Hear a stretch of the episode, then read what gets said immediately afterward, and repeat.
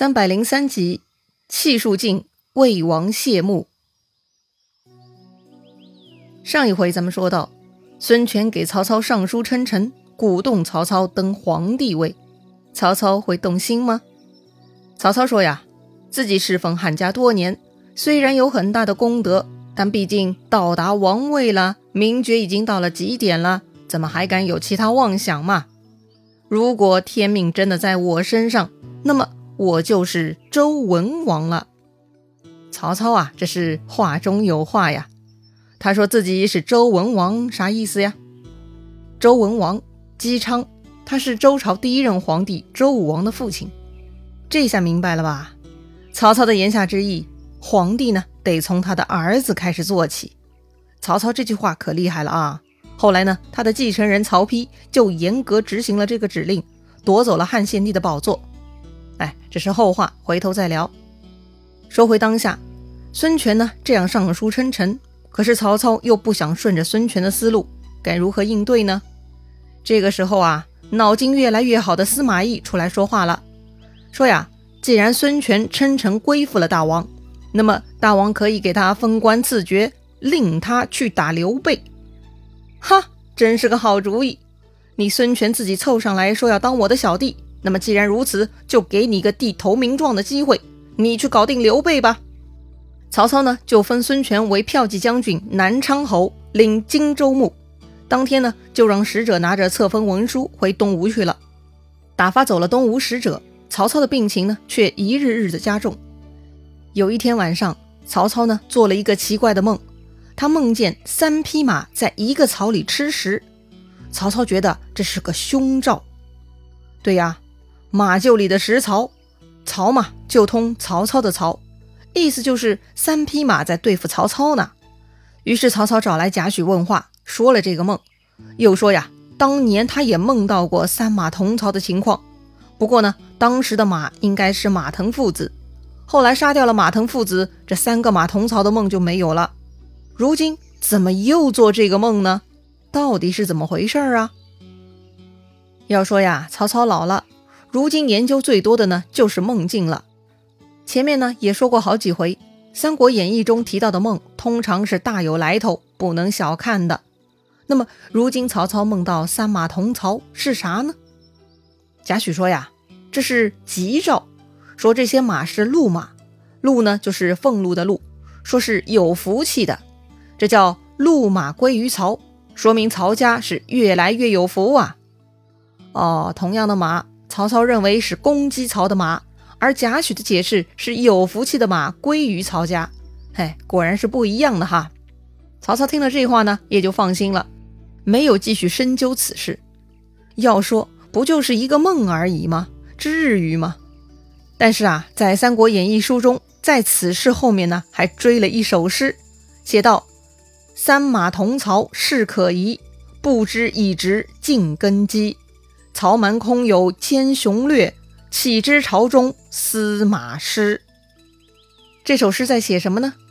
意思是啊，曹操的这个梦其实是上天对他的警示，警示司马家族对曹家的威胁。也就是司马懿跟他的两个儿子司马师和司马昭，他们当时啊已经在曹氏集团中占据了很重要的位置，为将来推翻曹氏的统治埋下了种子。不过呢。当时曹操听了贾诩的解读，没有深究，就更没有想到司马家对他的危害了。没有想到司马家对他的危害，也就没有及时处理，自然顾不上自己的子孙后代了。除了这个梦之后的曹操情况就更不好了，他经常做噩梦。那天晚上三更，曹操呢又头疼睡不着，然后他起身来到书桌前趴着睡，突然。听到大殿中传来布匹被撕裂的那种撕拉声，把曹操啊又给吓了一跳。曹操循声望去，居然看到了福皇后、董贵人、二皇子，还有福完、董承等二十多个人。这些人呢，都是浑身血污，站在愁云之内，一个个嘴里都在喊着要向曹操索命。啊，这些人不是早死了吗？曹操呢，急忙拔出宝剑向他们砍去，只听见轰隆一声巨响，居然大殿西南一角被震塌了。也不知道是地震呢，还是房屋质量出了问题哈。总之，房屋坍塌是很恐怖的。曹操啊，一下子惊倒在地。进士呢，立刻冲过来把曹操救出来，迁到别宫养病。但是到了第二天晚上，曹操呢还是不得安宁，只听见大殿之外男女哭声不绝于耳，吵得曹操没办法安心睡觉，一直闹到天亮。曹操把大臣们招来问话。曹操说呀。自己戎马生涯三十多年，也从来不相信鬼怪之事，但如今接二连三碰到，到底该怎么办呢？这个嘛，要问原因，或许大家都说不上来；要问怎么办，哎，大家都是有些生活经验的。遇到鬼怪，自然是请道士来做法事，祈福消灾嘛。还记得孙策吗？他生命的最后一段时间，一直被于禁的鬼魂缠绕，吴太夫人不就安排了三清观道士帮助做法祈福的吗？不过呢，曹操还是很有想法的。曹操叹了一口气，他说：“呀，得罪了上天，就没办法向上天祈祷了。看来自己天命已尽，没救了，还是不用再做法祈福了。”嗯，这个曹操梦里遇到的那些人，福皇后、董贵妃、二皇子，在那个年代都是天一样贵重的人物，全部都死在他曹操手里。曹操可不就是得罪了上天吗？既然有自知之明，何必再求嘛？又过了一天，曹操病情进一步恶化，居然呐连眼睛都看不见了，赶紧派人去把夏侯惇招过来商议。这回呢，连夏侯惇也都见鬼了哈！这个夏侯惇呐，来到曹操大殿之前，突然他也看到了福皇后、董贵人、二皇子福完、董承等人，他们呢站在阴云之中，那个场景跟曹操看到的是一模一样。夏侯惇吓得是当场晕倒，不省人事，被左右给扶出去了。从此啊，连夏侯惇也一病不起了。曹操知道啊，自己呢是真的不行了，没想到还连累了一个夏侯惇哈。要说呀，人之将死，大概呢头脑是最清醒的哈。趁自己还有说话的能力，曹操呢招来了几个重要的臣子交代后事。哪几个重要臣子呢？曹洪、陈群、贾诩。司马懿，曹操说什么了呢？首先呐，曹操感慨，他呀一辈子纵横天下三十多年，消灭了群雄，唯独江东孙权、西蜀刘备没能剿除啊，这个算是遗憾吧。接着呢，曹操隶属了自己的几个儿子，说到曹昂，哎呀，年少就死在宛城，不提了。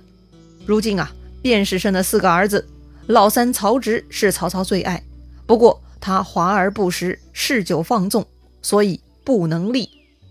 老二曹彰勇而无谋，老四曹雄多病难保，也只有长子曹丕笃厚恭谨，可以继承曹操的基业。所以曹操请几位大臣要好好辅佐曹丕。嗯，这个交代很重要哈，否则呢，就算曹丕被立为王世子，也会出现各种理由借口的造反，兄弟间呢还会抢王位的。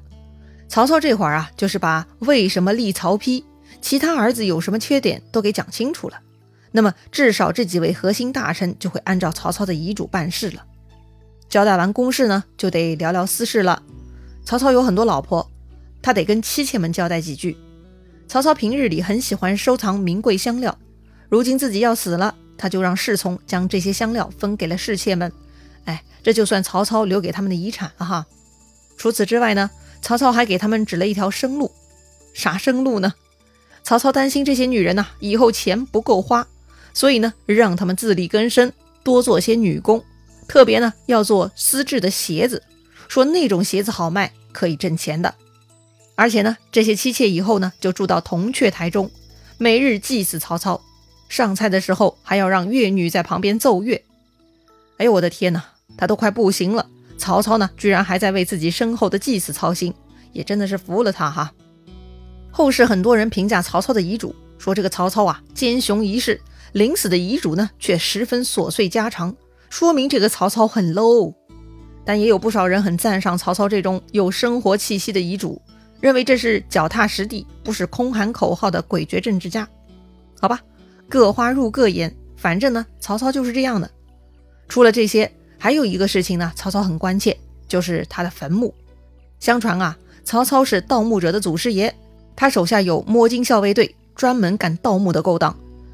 曹操呢，很害怕自己死后被人盗墓，更怕敌人冲过来把他尸体捞过来鞭尸、侮辱啥的哈。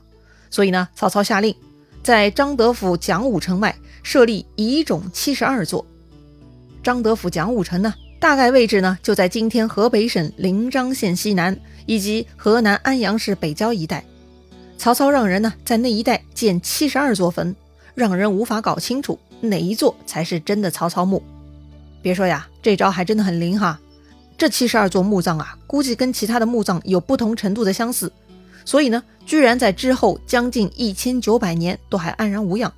曹操呢，没有被敌人挖到，直到二零零九年，也就是曹操去世后的一千八百八十九年，曹操之墓终于被现代考古发掘。并且呢，经过中国考古界一致认定，确认河南省安阳市安丰乡西高穴村曹魏大墓为曹操墓。如今呢，这里已经成为国家重点文物保护单位，有兴趣的朋友可以去看看哈。说回曹操，交代完上述这些呢，他长叹一声，泪如雨下，不多一会儿呢，就断气了。这一年，曹操六十六岁。正是建安二十五年春正月。哎呀，抛开政治立场，不得不说，曹操这辈子活得很精彩。